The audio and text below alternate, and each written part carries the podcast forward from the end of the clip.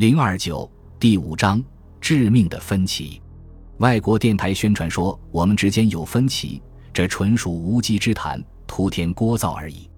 他们想离间我们，在戈尔巴乔夫与利加乔夫之间，在雅科夫列夫与利加乔夫之间，以及在其他人之间制造对立。米哈伊尔·戈尔巴乔夫，一九八七年十月二十一日，我们没有宗派之争，没有改革派与保守派之分。但有些人特别希望我们这样。叶戈尔·利加乔夫，一九八八年七月一日，我与雅科夫列夫第一次公开的冲突应追溯到一九八七年秋。叶戈尔·利加乔夫，一九九一年、一九八七年夏，戈尔巴乔夫赢得了中央委员会对政治改革总体规划的支持。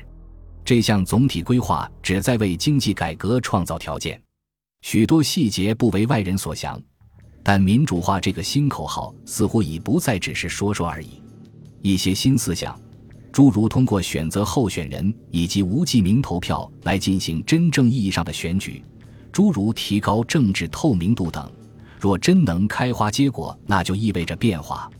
这年七月份，我到华盛顿进行就任大使以来的第一次述职，期间我汇报说，戈尔巴乔夫一直都面临着强大的抵制力量。不过他似乎每次都能渡过难关。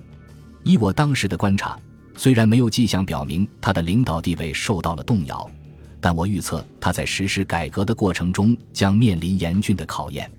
尽管如此，当时我仍认为他会在政策上取得胜利，并将着手为改革构筑立法框架，一步一步地清除资深官僚中的最顽固分子。